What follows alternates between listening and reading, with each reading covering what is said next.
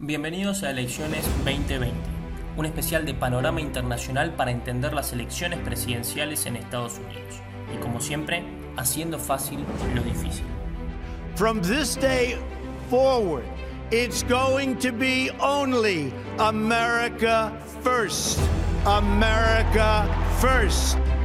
This is a recession created by Donald Trump's negligence, and he is unfit for this job as a I profoundly accept this nomination for President of the United States. Accept this nomination for President of the United States of America. Hola a todos y bienvenidos otra vez a Elecciones 2020.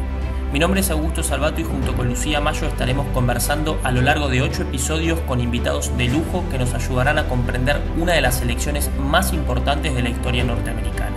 El pasado martes 29 de septiembre el mundo estuvo pendiente de lo que fue el primer debate presidencial entre Joe Biden y Donald Trump desde Cleveland, Ohio. Lo cierto es que a diferencia de otras oportunidades no hay gran consenso sobre quién se posicionó como el ganador, si es que hubo uno. Además, otro dato interesante es que varios medios de prensa y analistas norteamericanos coincidieron en que fue un debate caótico y que debilita las instituciones norteamericanas en el mundo. En el episodio de hoy vamos a aprovechar lo que nos dejó este primer debate para comprender mejor la fórmula Biden-Harris, así como también hicimos la semana pasada con la fórmula oficialista y la ayuda de Francisco de Santibáñez. ¿Qué están buscando los demócratas? ¿A qué electorado apuntan? Y principalmente si esta es la mejor fórmula para volver al Salón Oval de la Casa Blanca. Pero para responder estas preguntas, como siempre, tenemos una mesa de lujo, empezando por Lucía Mayo, docente y coordinadora del Observatorio de Política Internacional de la Universidad Católica de Santa Fe. Lu, bienvenida. Hola Augusto, ¿cómo estás? Muy buenas tardes a todos. Bienvenidos a un nuevo programa de Panorama Internacional. Y como decía Augusto, hoy tenemos también una mesa muy especial para hablar sobre el Partido Demócrata, la Fórmula Demócrata. Nos acompañan hoy Juan Negri, Juan es profesor de la Universidad de Itela, analista y consultor político, y María Emilia Serra, amiga de la casa también, compañera Fulbrighter, y ella es licenciada en Relaciones Internacionales y está especializada en políticas públicas y género. Eh, y los convocamos hoy para charlar un poco, como decía Augusto, sobre cuál es su visión respecto del Partido Demócrata. Y creo que el mejor puntapié es preguntarles qué le pareció el debate que ocurrió, digamos, este primer debate de los tres esta semana. Yo creo que el debate fue muy malo en términos, si uno quiere, liberal republicanos, para llamarlo así, es decir, para los que nos importan, para decirlo de algún modo, eh, los modos eh, fue realmente algo a lo que no estamos acostumbrados, eh, comparado con otros debates presidenciales estadounidenses en la historia. Eh, así que llamó la atención por, su crudeza, por, su virulencia, eh, por, parecerse a un programa talk show eh, de, opiniones cruzadas. E insisto, digo, más allá de lo que uno pueda pensar sobre si eso está, bien o mal intrínsecamente, sí creo que es una, una diferencia de cómo se venían haciendo en Estados Unidos este tipo de procesos, ¿no? En relación a eh, la cosa más, más sustantiva, me parece que eh, Trump hizo, un show que, le permitió, me parece a mí, no entrar en detalles que no le convenían en relación a su, a su, a su, a su, desempeño. Eh, me parece que también lo ayuda, lo ayudó a Biden. Yo, Biden es una persona, es un candidato que, tiene fama de ser una persona que habla mal, que, que se confunde, que a veces hace chistes fuera de lugar. Eh, de meter la pata, básicamente, y creo que, en algún sentido eh, Trump tampoco lo dejó equivocarse, es decir, eh, no, le, permitió incluso meter la pata, así que, digo, en algún sentido creo que hasta, hasta Biden le, vino bien, o algo que varios temían era, que pasara eso. En términos de ganadores y perdedores, pensarlo así, hay que tener en cuenta que los, los candidatos buscan distintas cosas, me parece que eh, si Biden está primero en las encuestas, como todo parece señalar, eh, en términos relativos ganó, por decirlo así, eh, porque, digamos, no hubo ningún, ninguna metida de pata, no hubo demasiadas olas, no creo que nadie pueda decir nada demasiado malo del desempeño de, Biden, a pesar de que yo lo vi un poco frágil, me, me dio la sensación de transmitir cierta fragilidad eh, y, de, no saber cómo controlar lo que tenía enfrente. Me parece que Hillary, por ejemplo, en el 2016 lo hizo muchísimo mejor. Me parece que en algún momento eh, Biden pisó el palito. Eh, a mí no me queda claro que Trump haya ganado mucho, si me da la impresión de que, está, si está debajo realmente las encuestas como las encuestas señalan, no creo que haya hecho mucho por, mejorar.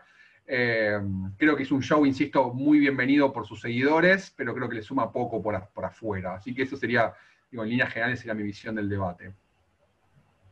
¿Y vos, Emi, cómo, cómo lo viste a Biden? ¿Cuál es tu sensación que te quedó después de, de ese debate?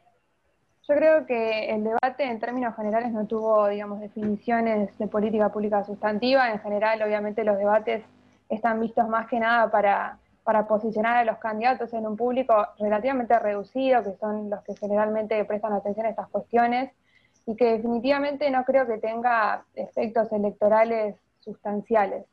Lo que sí me parece es que efectivamente eh, los dos le hablaron a un público que los conoce Trump un poco tratando de, avivar a, sus seguidores que saben lo que pueden esperar de él y haciendo un show en consecuencia. Y creo que Biden, como dijo Juan, no tuvo eh, mayores sobresaltos en el sentido de que no pudo pisar el palito porque no pudo, no pudo hablar o ganar demasiadas ideas seguidas. Eh, creo que eh, por ahí hay algunos comentarios en el microclima que fueron extrañamente recibidos, como el tema del Green New Deal, pero eh, en líneas generales me parece que no son cosas sustanciales que después puedan tener un efecto eh, grande en términos electorales. Pasó un poco desapercibido, pero en un momento del debate, cuando Trump estaba constantemente tratando de identificar a Biden con Bernie Sanders, Biden dice en un momento, yo soy el Partido Demócrata en este momento, el Partido Demócrata soy yo. Em, ¿A quién está tratando de hablar primero con eso? Y por otro lado, ¿le, suma esto para, para, qué es lo que quiere plantear Biden con, respecto a la idea de hacia dónde tiene que ir el Partido Demócrata?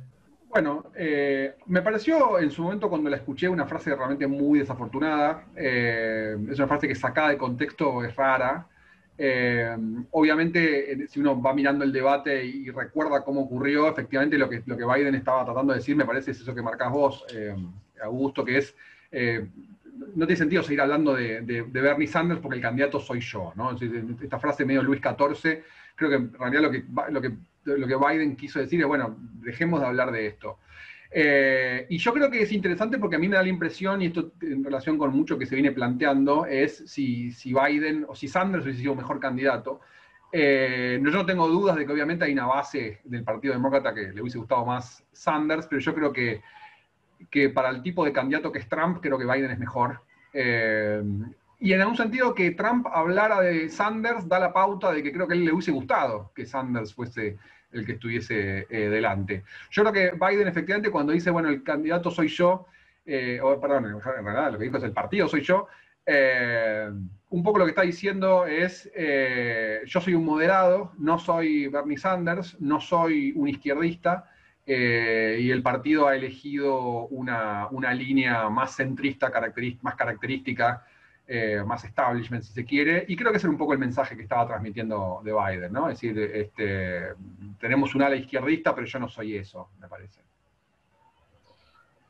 Y, en esto les pregunto, porque por ahí mucho se ha hablado también de la transformación histórica que ha sufrido el Partido Demócrata y hoy por hoy hacia dónde, digamos, quiénes son los electores del Partido Demócrata y hacia quiénes le estaba hablando Biden, por ejemplo, en el debate presidencial, que una de las cuestiones características era que miraba mucho a la Cámara eh, en esta idea de una figura mucho más presidenciable, cuando Trump no le sacaba los ojos de encima como si fuera a la presa. Pero, ¿ustedes creen que Biden, digamos, eh, está respondiendo al electorado que los demócratas necesitan? ¿O, o digamos, a quién les está hablando? A mí me parece que se tienen que comparar, en cierto sentido, en esta elección en particular, las diferencias en la estrategia que hay entre, por un lado, el Partido Republicano, que está tendiendo justamente hacia, un extremo con un candidato como Trump, y en contraposición a esto, la tendencia del Partido Demócrata hacia el centro, ¿no? Entonces yo creo que Biden lo que trata de hacer es representar en esa mitad de la fórmula, en la mitad más importante, si se quiere, eh, una vuelta un poco a, las raíces del partido en términos de su capacidad de representación de, ciertos sectores de la Blue Wall, digamos, de los babas de Clinton que lo apoyaron en su momento y que tienen su cuna en los, en los estados del Midwest. Em, y que efectivamente esto tal vez se perdió en los últimos años y sobre todo está muy claramente plasmado en el mapa que terminó eligiendo a Trump en la elección de 2016, como el Partido Demócrata estuvo cada vez tendiendo más hacia las costas, eh, si se quiere, eh, tratando de eh, incorporar o, digamos, empezó a tener más preponderancia como una visión más, si se quiere, elitista en algún sentido de, ciertos sectores dentro del partido que tendieron hacia esos sectores geográficos y que abandonaron por ahí un poco la, la, tendencia histórica que tenía la identidad demócrata. a mí me parece que Harris lo que trata de hacer es eh, la presencia de Harris es tratar de tener un puente con esa actualidad del partido y también un poco con eh, esta estrategia más centrista que se opone a lo que propone la candidatura del Partido Republicano. Sí, si yo puedo agregar algo, estoy de acuerdo con, con lo que dice Emilia, ¿no? Es decir, eh, Biden, mejor dicho, Harris es un puente entre como las dos coaliciones del, partido.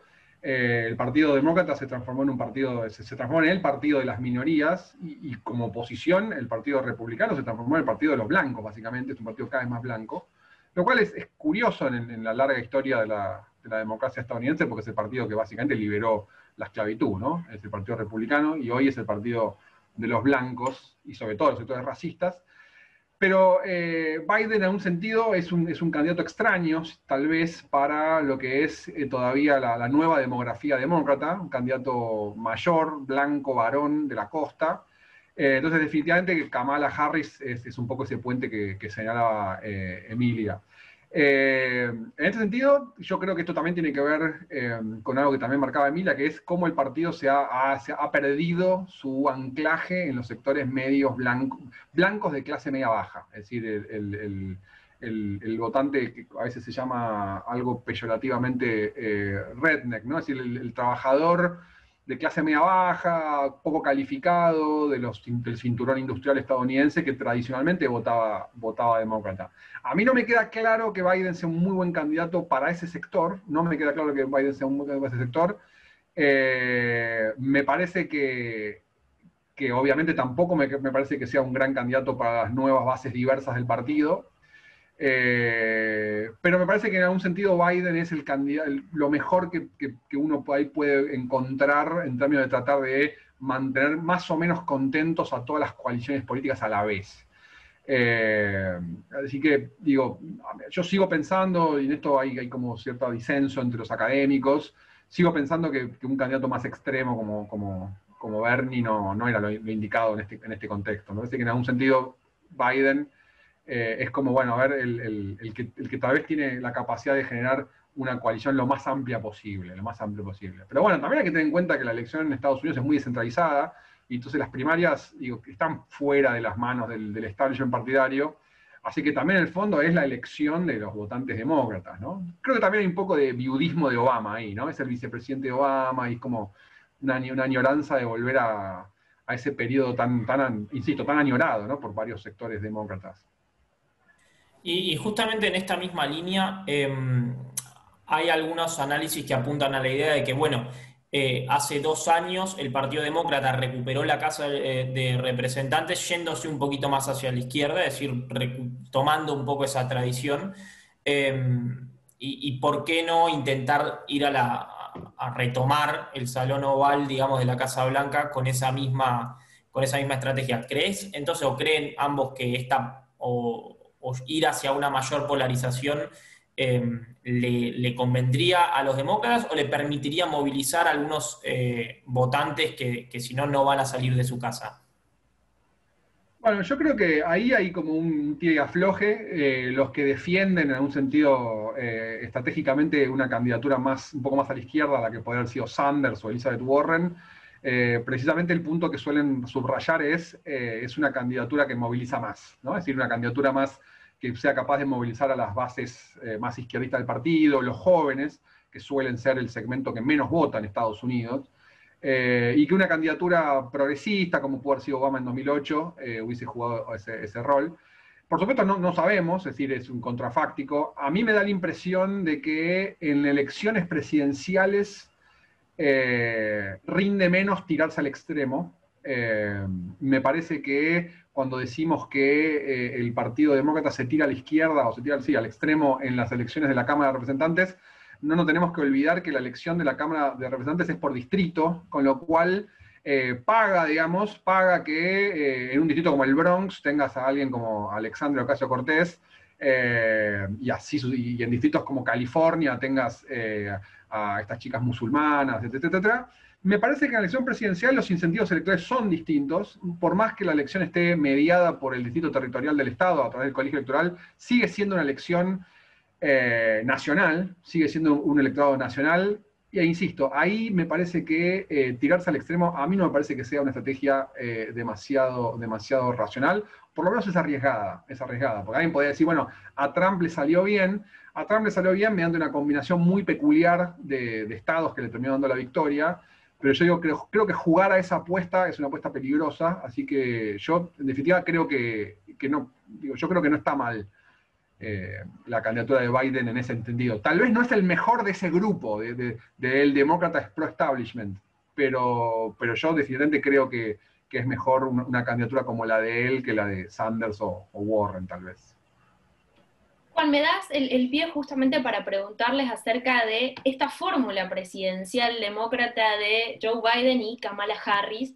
Y quería preguntarle a Amy qué opinaba ella sobre em, justamente el rol de eh, Kamala Harris en esta fórmula, si le gustaba, si la convencía, y qué viene a aportar Kamala Harris al Partido Demócrata.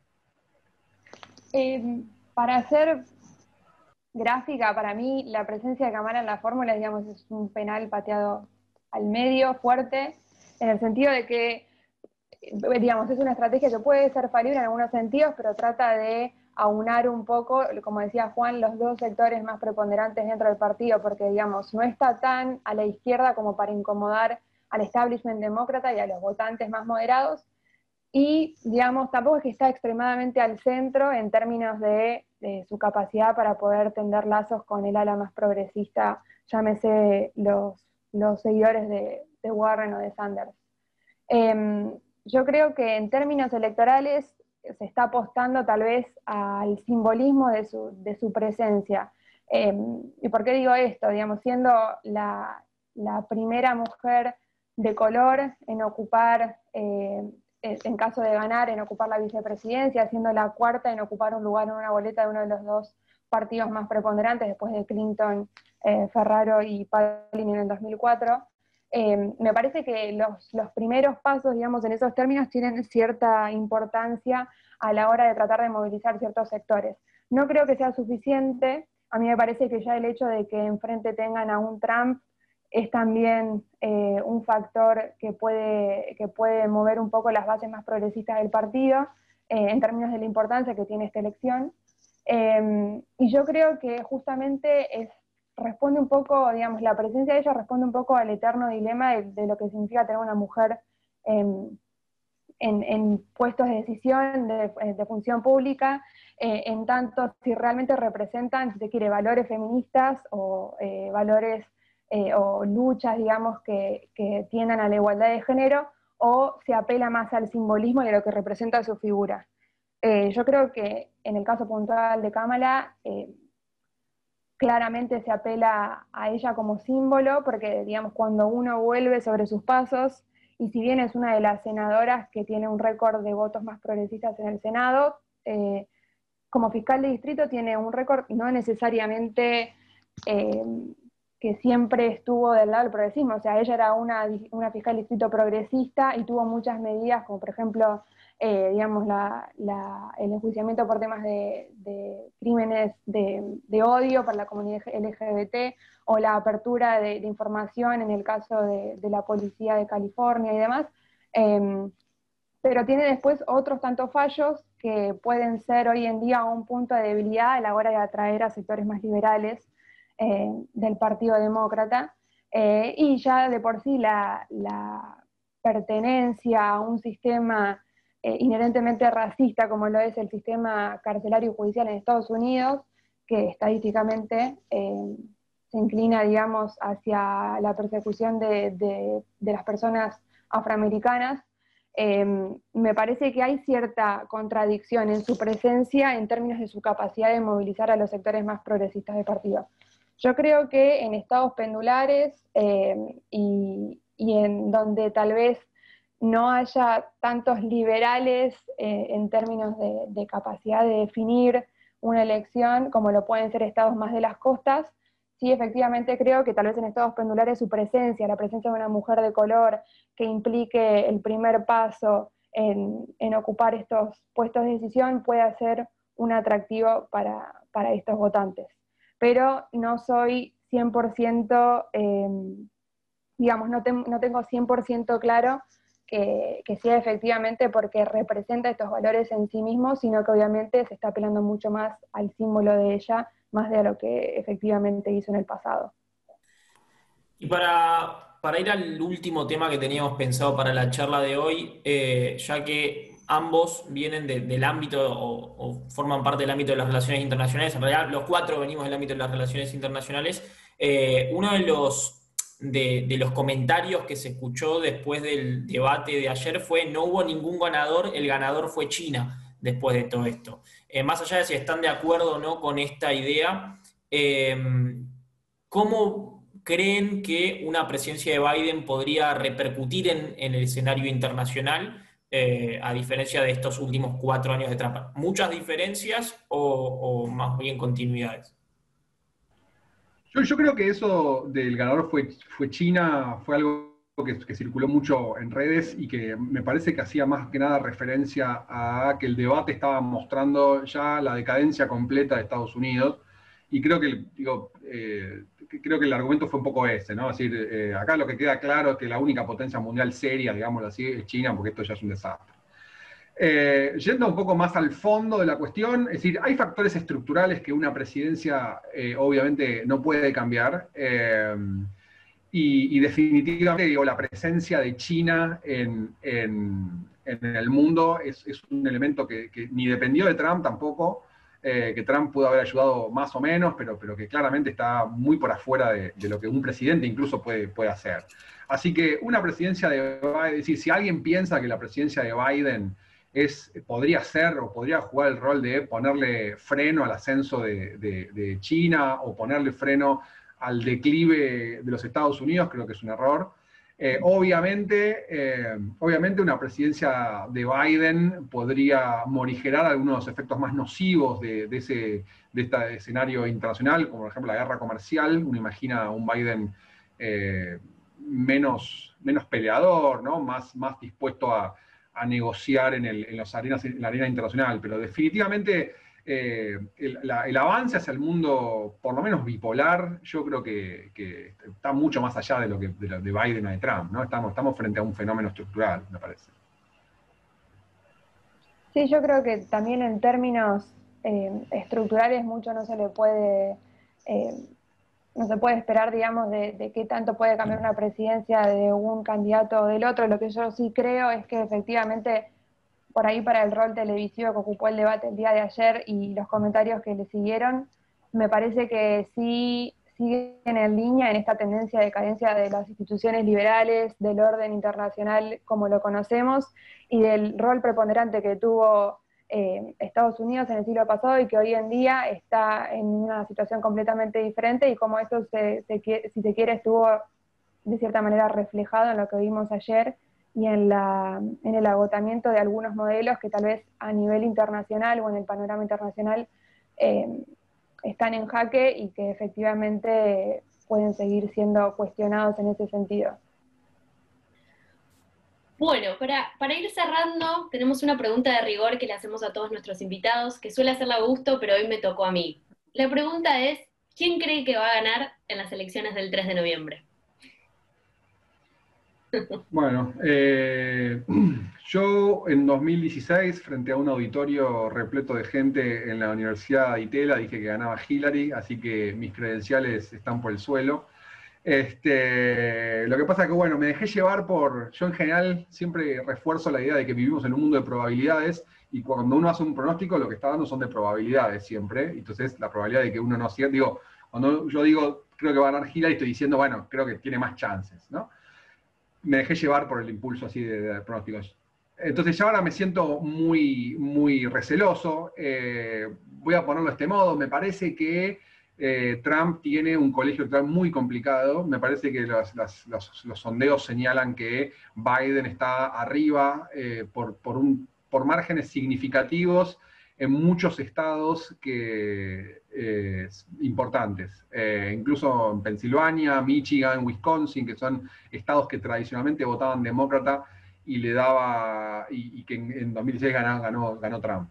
Eh, así que bueno, eh, para seguir el juego voy a jugar y creo que va a ganar eh, Biden. yo quiero decir que fui parte de ese auditorio en 2016, em, pero digamos, en términos de probabilidades coincido plenamente en el conteo de delegados en el colegio electoral, me parece que hoy en día lo favorece a Biden, que hay eh, estados pendulares que hoy en día también lo favorecen en términos de las encuestas. Lo que a mí me preocupa relativamente es eh, tal vez la underrepresentation o tal vez la subestimación de, los votantes de Trump. Em, no, no, no, no, necesariamente por, por, las dificultades de medirlo en términos de, de que si lo dicen, si no lo dicen, sino más bien porque Trump supo movilizar electorados que tradicionalmente eran bastante reacios a votar eh, y me parece que hoy en día sigue siendo un desafío para el sistema norteamericano representarlos y, contabilizarlos y tenerlos más en cuenta, al menos en el sistema de encuestas que existe hoy. Eh, de todas maneras, me voy a inclinar también por la opción eh, Biden-Harris, eh, apoyándome en el conteo de hoy de 278 delegados a favor del Partido Demócrata. La, fórmula Biden-Harris se anotó el primer porotito hoy de los tres programas que, venimos, eh, así que estamos 2 a 1, eh, arriba por ahora Trump y, Mike Pence. Un verdadero placer, la verdad, charlar con, ambos. Súper interesante la, la, conversación. Como siempre, también gracias, Lu, por por participar de Panorama Internacional, por ser parte de este podcast. Eh, nosotros volvemos a encontrarnos la, semana que viene y otra vez reitero, gracias a ambos por participar. gracias, a Augusto, gracias a Lucía. Gracias, eh, gracias Juan. Gracias a ambos.